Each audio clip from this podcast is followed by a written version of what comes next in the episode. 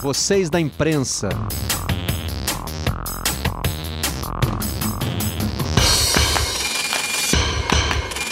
Olá, eu sou Marcelo Barreto e este é o Vocês da Imprensa. Trazemos para cá os assuntos que repercutem na nossa bancada. E esta foi a semana da volta das nossas equipes aos estádios para as transmissões, especificamente das finais da Copa do Brasil. Então, decidimos fazer um Vocês da Imprensa na estrada. Gustavo Villani e Pedrinho participaram da transmissão do jogo de volta entre Atlético Paranaense e Atlético Mineiro. Direto de Curitiba, a caminho do aeroporto, Gustavo Villani, muito obrigado por participar de vocês da imprensa. Oi, Barreto, Pedrinho, amigos do podcast, vocês da imprensa, prazer é todo meu. Realmente um acontecimento. Estou feliz da vida, acho que tem bastante coisa para a gente dividir, inclusive sobre o futuro da nossa profissão, Barreto. Pois é, e já de volta ao Rio de Janeiro, Pedrinho. Que bom ter você aqui, Pedrinho. Beleza, Barretinho, Guga. Pô, foi muito maneiro, Barreto. Assim, uma experiência nova para mim, que aí também tive a oportunidade de fazer de dentro do campo. A gente vai falar um pouquinho sobre isso. Mas voltar aos estádios realmente foi assim enriquecedor para esse momento que a gente vive. Vilani, qual foi o seu principal impacto? Assim, é... foi, foi a saudade que bateu? Foi mais uma questão técnica da narração? Enfim, o que, que mais o que, que mais te impactou nesse retorno aos estádios? Uh, o que mais me impactou foi a importância de estar no local dos acontecimentos, que é algo tão elementar, básico para a profissão, mas que, como a gente ia sempre e de repente tudo mudou e parou, é, eu, eu, a gente não para para pensar no dia a dia, né? É, envolvido na, na rotina, sobre a importância de registrar com os próprios olhos e não com os olhos do diretor de televisão, não dentro do estúdio. E aí tem um pouquinho de tudo, Barreto. O público te contagia. Você emocionado, contagiado em natura, o trabalho, né, é, o valor profissional aumenta.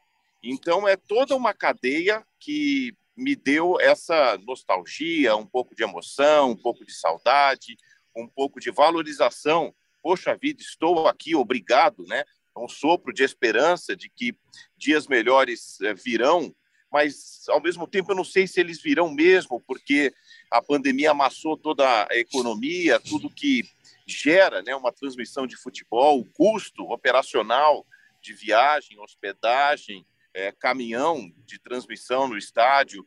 Então, eu acho que tudo vai ser ainda conta-gota, passo a passo mas eu fiquei muito impressionado porque eu não me lembrava mais, 21 meses depois, como a estar em loco é, ajuda no trabalho final. Foi realmente um dia importante para mim, inesquecível. E você, Pedrinho, você já viveu o estádio de maneiras diferentes, né? Como é que foi esse reencontro? Então, Barreto, para mim, assim, eu tive, tiveram alguns aspectos assim que, que foram muito interessantes, cara. É, a questão do retorno ao estádio para transmissão né, é, é, muito melhor.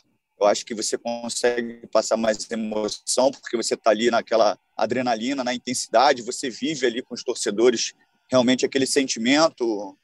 Ontem, especificamente, de, de uma reação do Atlético Paranaense e do Atlético Mineiro, uma confirmação. Mas, para mim, Barreto, é, eu vivi um momento interessante que, quando eu jogava, a gente tinha uma relação bem próxima com a imprensa, sabe? Então a gente criava um vínculo de amizade e qualquer divergência que acontecesse também, aquilo era, era resolvido, sabe, diretamente com o próprio jornalista. E isso é, tinha uma proximidade, tinha um lado humano muito forte. E com a questão da pandemia, isso se distanciou muito. E agora, retornando, e a oportunidade que eu tive de fazer de dentro do campo, é, e tudo que eu vivi especificamente, né, de uma forma bem particular, é mostrar que não existe rivalidade né, entre quem está sendo avaliado por nós, né, entre jornalistas, é, ex-atletas que são comentaristas e os jogadores, cara. É, eu acho que a nossa função ela é, é, muito mais fácil, de comentarista agora especificamente falando, mas ela é muito cruel, né? Você avaliar o trabalho do outro, né? Como se a gente tivesse todas as soluções para os problemas de todas as equipes e de todos os jogadores. E essa proximidade, eu acho que trouxe um lado humano bem legal, assim, foi uma experiência única para mim. Pois é, porque é, tem sempre esse confronto, parece, né, Pedrinho, de um, é, um lado achar que o outro tem mais facilidade, né? A famosa história de é mais fácil comentar aí no ar-condicionado, né? Que a, gente, que a gente ouve. E eu me lembro do Murici Ramalho quando veio trabalhar aqui com a gente no Sport TV. É, e ele comentou com um amigo assim, rapaz, os caras lá trabalham, né? Porque, assim, a gente não tem daqui o peso de tomar decisões e de ser cobrado por uma torcida de futebol por causa disso. Mas a gente tem o peso da responsabilidade, do equilíbrio, né? Da, enfim, a responsabilidade pela informação, né? É, então, é, é, é trabalho dos dois lados é muito legal a gente tocar nesse. É, é muito importante a gente tocar nesse ponto que ele é meio velado, é uma polêmica, inclusive interna, não só na nossa empresa, mas em todas as empresas, né? O conflito entre é, ex-atletas que comentam e jornalistas. E ontem foi um exemplo muito clássico, porque na cabine eu tinha um estudioso do futebol, que é o PVC, um tarado por números entendimento, ele busca de todas as formas entender os aspectos é, do jogo, né?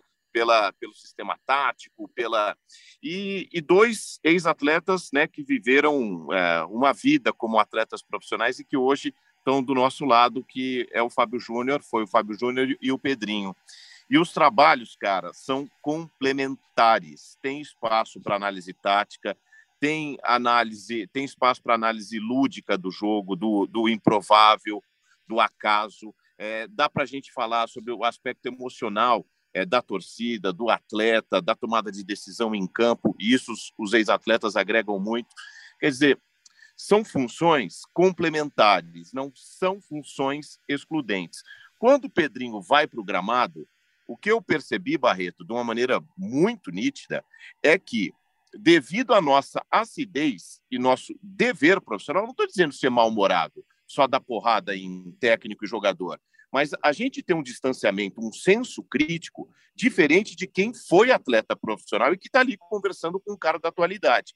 Então, os atletas do Atlético ontem, pós-jogo, abriam a, as ideias, o coração, a alma para o Pedrinho, porque via um, numa entrevista ali pós-jogo, é tudo bem, ganhou, estava é, tudo muito bem, obrigado e tal. É, mas um igual. A questão da representatividade de um comentarista que jogou é fundamental para fazer essa aproximação que o Pedrinho está dizendo. Porque não, não, não, não, não, não dá para viver no nós contra eles. Para isso já basta toda a política, divisão que a gente vive no Brasil. É, ali dá para criticar, Agora é o como criticar. E aí seja um ex-atleta, como o Pedrinho critica, dia desses aí estava dizendo que o, o Flamengo é, precisava é, de uma questão mais tática do que intuitiva, porque um, um time de tanta qualidade não pode é, viver só de inspiração. Quer dizer, entenda, aí a crítica bate, né, varia de cada um, mas, mas dá para dizer tudo que a gente quiser o que, o que muda e o que importa para mim é o como a gente diz, né? E, e são funções complementares, ex-atletas comentando e jornalistas com, comentando. Tem espaço para todo mundo. Ô Pedrinho, como é que foi? Está no nosso lugar, no lugar de quem fazia aquelas perguntas que às vezes vocês consideravam meio idiotas e agora era sua responsabilidade fazer a pergunta inteligente, né? E como é que foi essa recepção citada pelo Vilani aí? Acho que é interessante também a gente ouvir isso. Pô, Barreto, é bem difícil, cara, aquela função ali. E se você me perguntar assim, você estava preparado? Eu não estava, não, Barreto. Não estava preparado, não. É, não que você não tenha tentado se preparar, você ainda não Sim, se considerava é, adequadamente é preparado para aquilo, e, né? E capacitado, e, e faz uhum. parte, mas assim, é, o medo acho que todo mundo tem. O importante é você conseguir enfrentar o medo. Quando foi me feito o convite para fazer é, essa função, eu aceitei na hora. Foi igual quando eu estava subindo para o profissional, que eu fui chamado pelo diretor do profissional e ele não me falou nada. A única coisa que ele falou foi assim: Você está preparado? Eu nem sabia o que, que era. Eu falei: Tô. Então você se apresenta amanhã à tarde no profissional que você vai fazer parte do elenco. Eu fui para casa, pô, nem dormia, Barreto. Eu não estava preparado, e não estava mesmo. É, mas assim, eu tive a coragem de enfrentar. Eu acho que assim, a tranquilidade, eu fico muito calmo ali naquele momento, e isso me dá, acho que, é, tranquilidade para tentar raciocinar um pouco mais. Mas é muito difícil essa função dos jornalistas, né? Porque você está lidando ali com, com grandes estrelas, né? Só que tem um ponto muito legal, cara, assim, especificamente do Hulk e do Diego Costa, que são caras assim muito bem sucedidos, né? Dá um impacto assim, né, forte quando você vai falar com eles, porque você não sabe o que que vai vir, né? Enfim. E eles são muito humildes, cara. O que eu, o que eu posso falar, Barreto, assim, primeiro, com relação até o que o Guga tocou, eu aprendo todos os dias com jornalistas, todos os dias. O importante é você estar com a cabeça, cabeça aberta para aprender. Não é dizer que respeita e está ali sem ouvir o que o jornalista está falando. Eu, eu ouço com muito carinho e atenção e aprendendo. E eu acho que a recíproca comigo também ela é verdadeira. Isso já é um caminho. E, e, a outra questão, eu acho que é a forma respeitosa de você fazer a crítica, porque eu, Barreto, tive que abrir mão do meu salário no Palmeiras, porque eu era é, ofendido é, em jornal impresso na época, né? como podre, como mercenário, como ganhava muito e não jogava. E era totalmente ao contrário do que eu era, cara. Eu era um cara correto, honesto, é profissional, a ponto de eu pedir para o presidente do Palmeiras na época a, a não querer receber o salário que era meu porque eu ia ficar três meses parado. Porque eu ouvi aquilo tudo, eu estava me sentindo mal de receber meu salário. E aí ele não deixou é, que eu não recebesse, enfim. Então, é, eu acho que é esse cuidado, eles não se importam, né? agora falando eles, porque eu estou do outro lado. O, o atleta, ele, ele não se importa de ser criticado, né? Ele se importa quando a crítica não tem uma direção técnica, tática ou é ofensiva. Aí, realmente, eles ficam chateados porque ofende família, teoricamente vai atingindo outras pessoas, né? Pois é, e não é só a ofensa, é o tipo de avaliação que se faz também em Google. Isso que você trouxe aqui para o debate me fez lembrar de um comentário do Silvinho, outro dia, numa entrevista à Rádio Bandeirantes. Ele disse o seguinte: olha, pode dizer que eu sou ruim, é, pode dizer que não gosta do meu trabalho, pode dizer o que quiser, agora não pode me chamar de incompetente. Porque é, a competência eu tenho, eu me preparei para ser treinador, eu estudei para ser treinador. E aí isso me marcou muito, porque eu fiquei pensando assim: quem decide se o cara é competente ou não, né? Eu sempre entendi muito bem que o futebol, assim como o, o, o jornalismo esportivo, é, ele pode ser avaliado por quem não tem formação, né? Nós, como jornalistas, não precisamos ter formação de treinador de futebol, por exemplo, uma coisa que o Pedrinho tem. É, mas a gente pode exercer o jornalismo esportivo com a nossa formação de jornalista. E o torcedor está no direito dele de avaliar, de gostar, de não gostar, de querer ou não querer um, um treinador ou um jogador no time dele. Mas tem um momento em que passa para uma avaliação que é profissional, né? Da mesma forma que é difícil para um médico, para um engenheiro aceitar uma avaliação do seu trabalho de quem não tem aquela formação, tem um limite para nós também, né? Claro claro. Você sabe, eu vou dar, eu vou dar um exemplo. É, quando o Eurico Miranda morreu, é, ao vivo, no, foi é, durante o Seleção Sport TV, apresentado pelo Rizek, é, e posso faltar aqui com a memória, mas se eu não me engano, estava o Lédio Carmona cercado uh, por dois ex-atletas companheiros, estava o Pet, o Paulo Nunes, talvez, e, e recuperando imagens e as informações chegando ao vivo, porque toda a pauta cai. O Eurico é, é ainda, vai ser sempre uma figura importante na história do futebol, controverso, presidente do Vasco, trabalhou na CBF, enfim, Clube dos Três, aquela história toda. Então, ali, Barreto, precisava é, da tabela entre é, o Lédio e o Rizek para enquanto as informações vão chegando, as imagens vão rodando, a, a cronologia de quem era Eurico Miranda, o, o, início, o meio, o fim. E muitas vezes a pesquisa foge do dia a dia do atleta. Esses caras ficaram envolvidos décadas vivendo treino, concentração, jogo, viagem, e, e naturalmente eles não, não tinham a obrigação profissional que nós tínhamos na universidade, é, depois na carreira, na prática, de pesquisar, de se informar, de levantar, de entender. Então, é por isso que eu digo, cara, são funções complementares, elas não são é, é, conflitantes, não, não, não, não dá para conviver todo mundo junto. Aliás, aí, sob o ponto de vista do narrador, para mim é muito mais simples quando eu recorro ao Pedrinho em lances técnicos do jogo e em lances históricos, dados históricos, eu recorro aos meus colegas é, jornalistas, como ontem o, o PVC. É, é uma polêmica barata e que, para mim, leva do nada ao lugar algum, Barreto.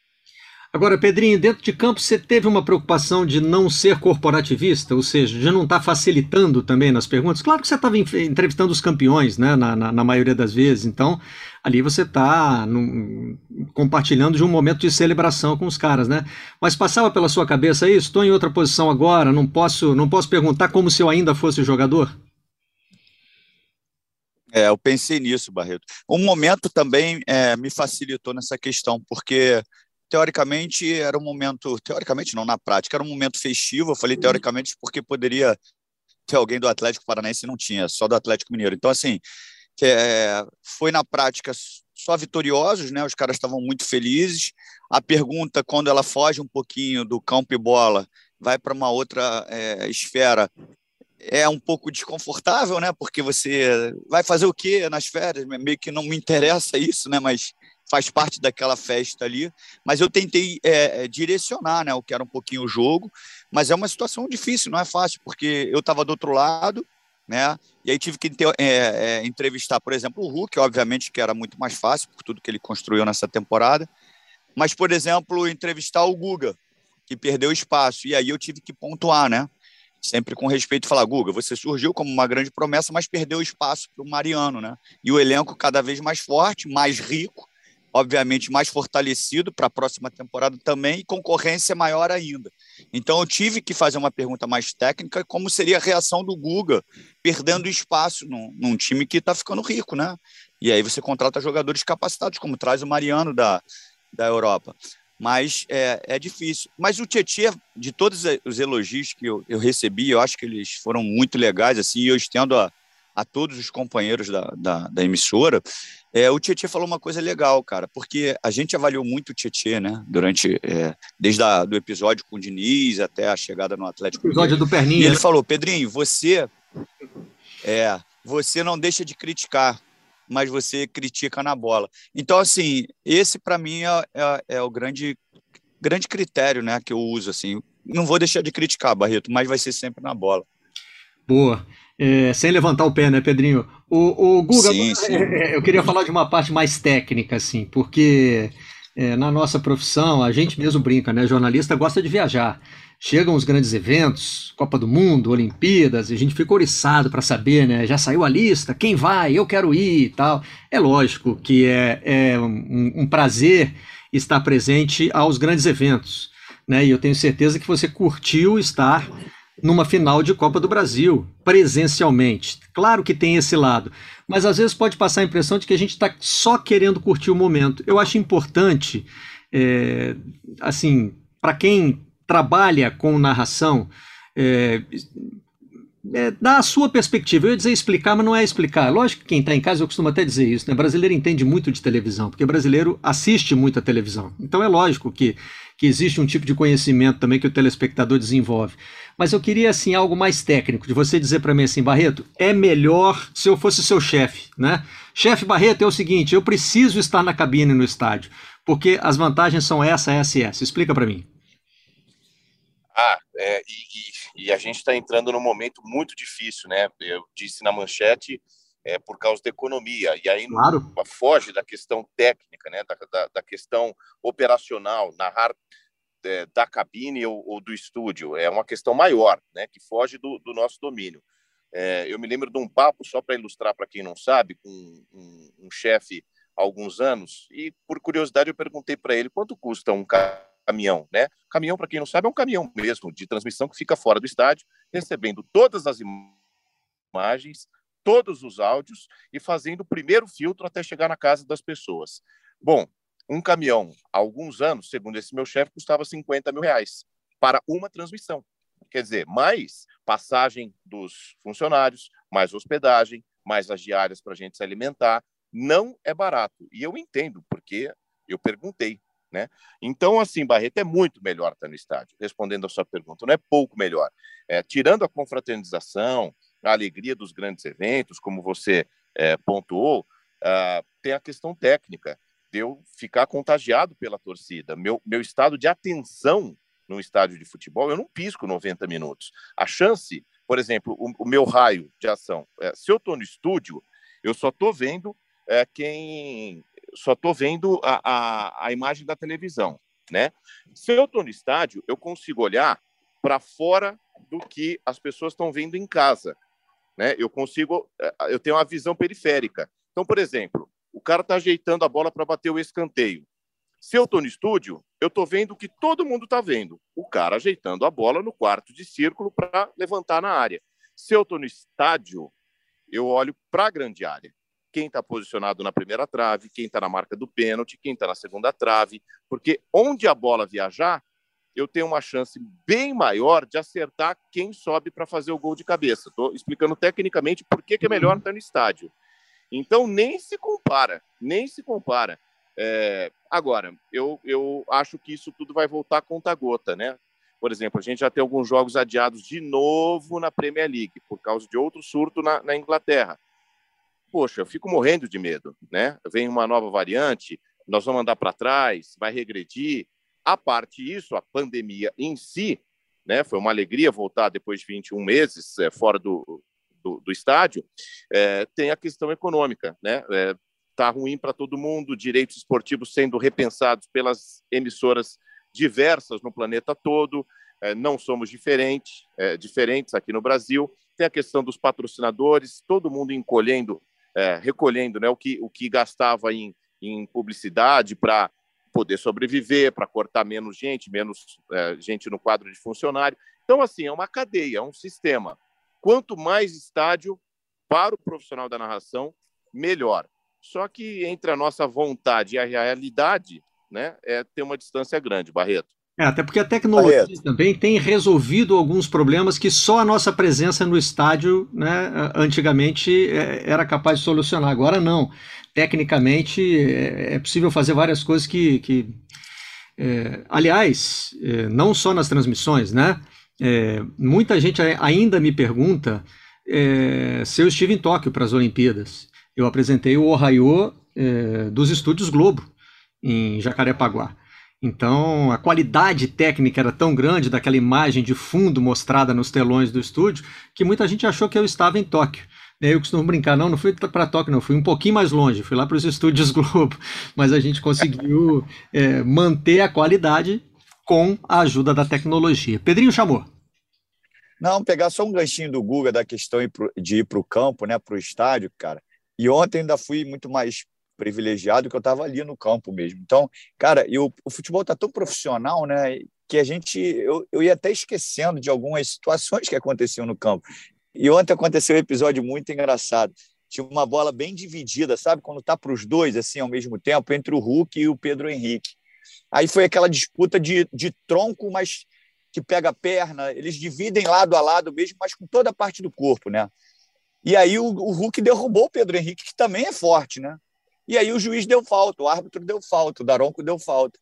Aí o Hulk olha para e o Pedro Henrique bate rapidamente a falta, né, para frente, e o Hulk está virado para a torcida, exatamente onde eu estava ali. Ele dá aquele riso irônico e levanta o calção assim, puxa o calção para cima e bate nas duas pernas assim, como se fosse assim, pô, ó a tora aqui, meu amigo, não foi falta, tenho carcaça essas, essas paradinhas do jogo, cara, que é, é, eu tinha perdido isso, sabe? Essa provocação que tem dentro do campo, né? Um com o outro, a rivalidade que vai se instalando ali com o adversário. Cara, foi muito legal. E para o comentarista, Pedrinho, ver o campo de cima, entender distribuição de jogador, formação tática, tudo isso é, estar no estádio também ajuda? É, muito melhor, né? Mas a gente tem que ter a percepção de olhar a imagem que a gente está vendo lá de cima, né? Mas falar sobre a imagem que o telespectador está vendo, né? Sim. Porque às vezes a imagem que o telespectador está vendo é ali na frente e eu estou vendo uma situação, de repente, que a linha defensiva não subiu muito.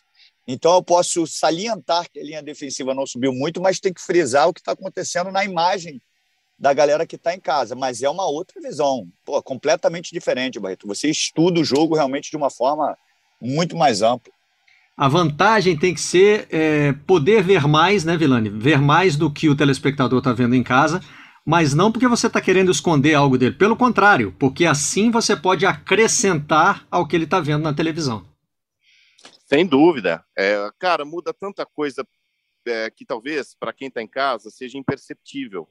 E, e aí vai do, da, de quem comanda, né? Dos nossos gestores, é, diretores, é, entender o que vale a pena, o custo. Essa, isso foge da minha alçada. Mas, por exemplo, timbre de voz, Barreto, você na rádio estúdio, você está num nível de, de concentração muito mais baixo. Você está numa rotação mental muito mais baixa, porque você está menos envolvido. É, então, é tudo, a velocidade da, da, da narração, é, é você se distrair menos, é você se contagiar com a emoção da torcida e dividir isso com quem está em casa. E esse é o seu ponto, né? Quer dizer, é, eu não quero esconder nada. É, é, claro que é gostoso tomar vinho depois do jogo, ir para o estádio cheio, a resenha com os amigos fora do ambiente de trabalho, que isso é importante também. Isso não entra em nenhuma conta é, para ser feita na, na, ponta do lápis. É, a, a, a, a, gente estreita relacionamento é, com os nossos companheiros do dia a dia fora do ambiente de trabalho. Quando é trabalho, é trabalho. Você vai cuidar do seu, vou cuidar do meu. É, é, são as minhas preocupações, responsabilidades. Você tem. Agora, quando a gente sai do, do, do nosso moedor né, de, de, da vida, do dia a dia, é, filhos, preocupação, é, casa, estúdio, estúdio, casa, é, eu acho que é para a convivência é muito importante. Então, são muitos aspectos que eu poderia aqui ficar discorrendo, a gente poderia ficar divagando sobre a importância de estar em loco. Gente, contar uma história é, de casa, de ouvir falar, é uma coisa. Com o olho do diretor de TV, que está cortando a imagem para mim, narrador, e para qualquer um telespectador, é uma coisa. Eu contar com os meus olhos, com o jeito que eu interpreto a vida, o mundo, é, com os meus sentimentos, tem uma distância enorme. Agora, como que eu quantifico isso? Como eu explico isso? Estou tentando, mas e respeito também as outras limitações, né? Porque não, ah, entre a minha vontade e, e, a realidade, como eu disse, tem uma distância. O Google, uma coisa que me chama muito a atenção é como vocês fazem para modular o grito de gol no estádio e fora do estádio, porque a sensação que me dá é que, embora haja um isolamento acústico da cabine, no estádio você grita junto com a torcida né? E você tem um estilo de narração muito voltado para a vibração do torcedor, de se identificar com essa, com essa vibração. No estúdio não tem como é, não cortar isso, né? É, e, e, agora com a volta do público, além de voltar ao estádio, a gente volta é, com o público no estádio, né? Tem um outro detalhe técnico que eu sempre tentei, desde quando eu narrava em rádio, eu tentava explorar, principalmente no rádio, porque não tem imagem, que é gritar é, que no eu faço uma pausa e deixo uhum. a torcida explodir. Ontem nem tanto porque a torcida do Atlético estava em duas mil pessoas, né? Era minoria. Mas eu gosto muito de, de trazer para o grito de gol a explosão da torcida.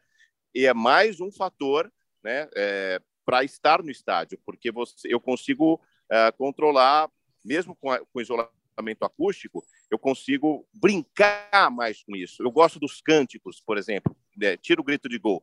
Eu gosto de, de, de, às vezes, cantar com, com as torcidas, né? Eu, eu sou meio... É, nasci nos anos 80, vi é, uma grande festa do, do, futebol dentro do estádio, depois veio a pancadaria dos anos 90, a violência descambada, e esses caras foram criminalizados, eles foram é, excluídos muitas vezes do, dos estádios. Esses caras que eu digo são as torcidas organizadas, como se todos fossem bandidos. Então a gente perdeu um pouco da importância é, da, da, medida, da importância que eles têm para a festa, para o produto. E, e, e, e é da minha função também, claro, não bater palma para os violentos, não bater palma para os criminosos, é, recriminá-los, inclusive, mas é, não fazer com que todos sejam tidos como iguais, porque a festa do futebol passa muito por eles que organizam a festa orquestrada, com mosaico, com os cânticos, com o instrumento, com chuva de papel picado, com bexiga. Eu gosto disso. Eu, eu isso me é, é, emocionou muito antes de eu ser jornalista. E sempre que eu posso, eu tento trazê-los para a transmissão. E estando no estádio é muito, muito melhor, Barreto.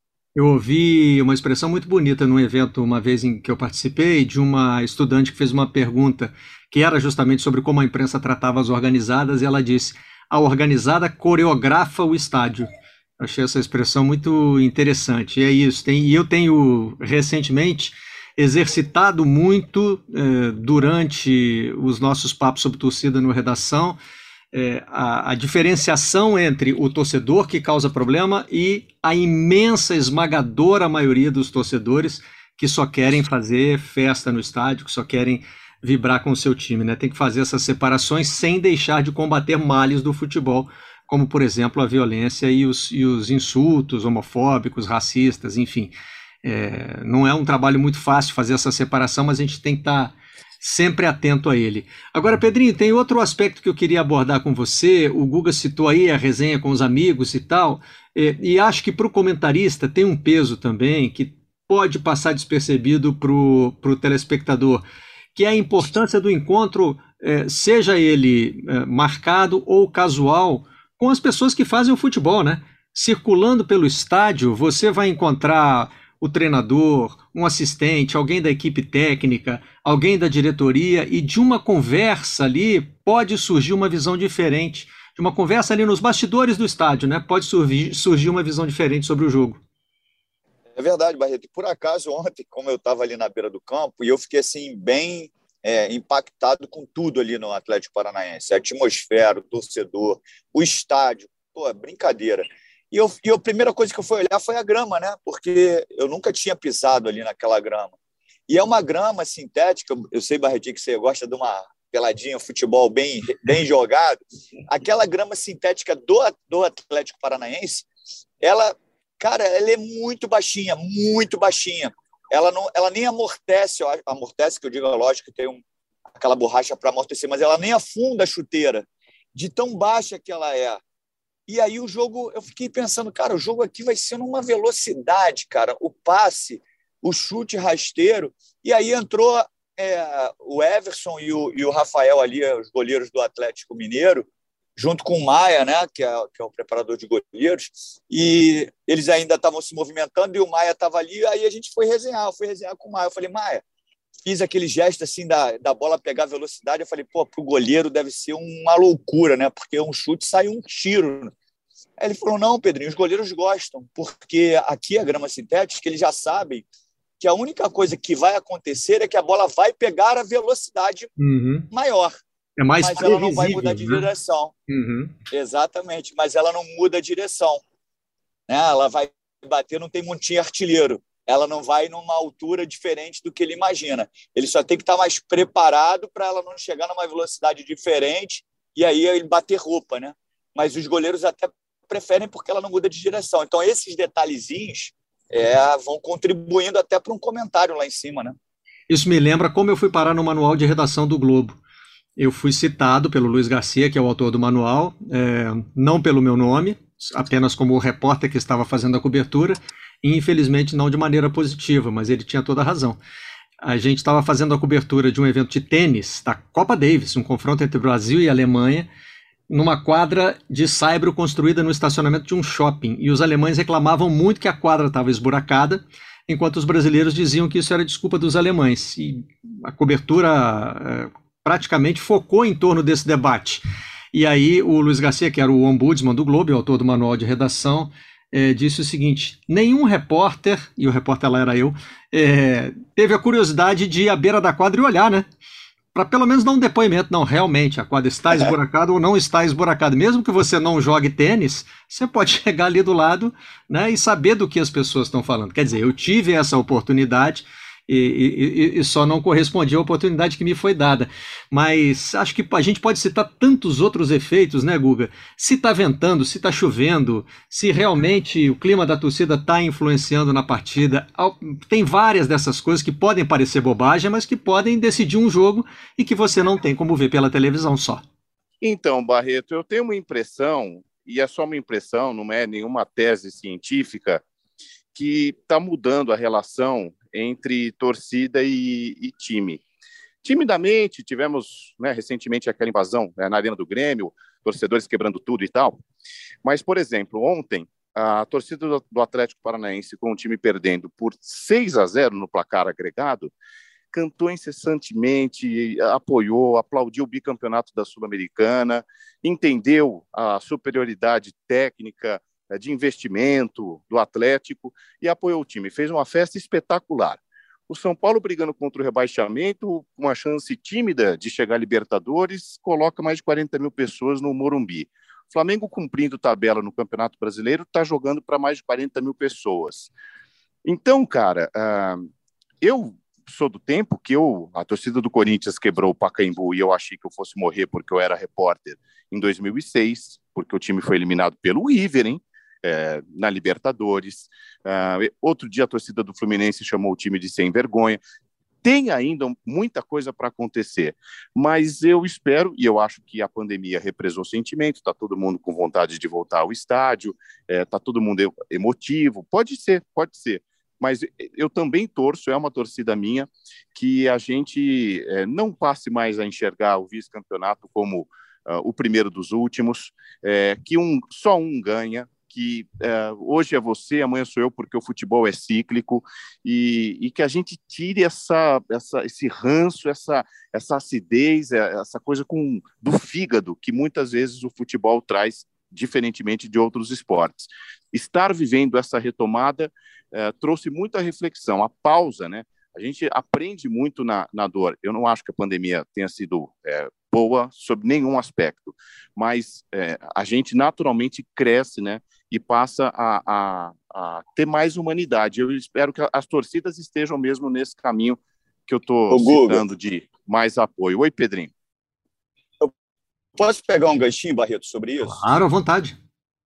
Então, o, o, que o Guga falou é muito importante. Né? É muito importante porque, assim, é, todo mundo que trabalha diretamente ou indiretamente com o futebol, ele tem a responsabilidade é, com aquilo que faz parte da sua profissão. E na nossa, a comunicação ela tem que ser compatível com a realidade do que é o jogo, a gestão, a verdade, porque eu não posso ficar ali é, antes de um campeonato brasileiro e falar que o Campeonato Brasileiro é o mais equilibrado. Ele pode ser, mas eu tenho que explicar o porquê. Ele não é o mais equilibrado porque tem 10 times, como antigamente, que são é, é, poderosos para ganhar o título. Não, ele é equilibrado por baixo. Nós temos dois, três times que vão brigar ali na cabeça.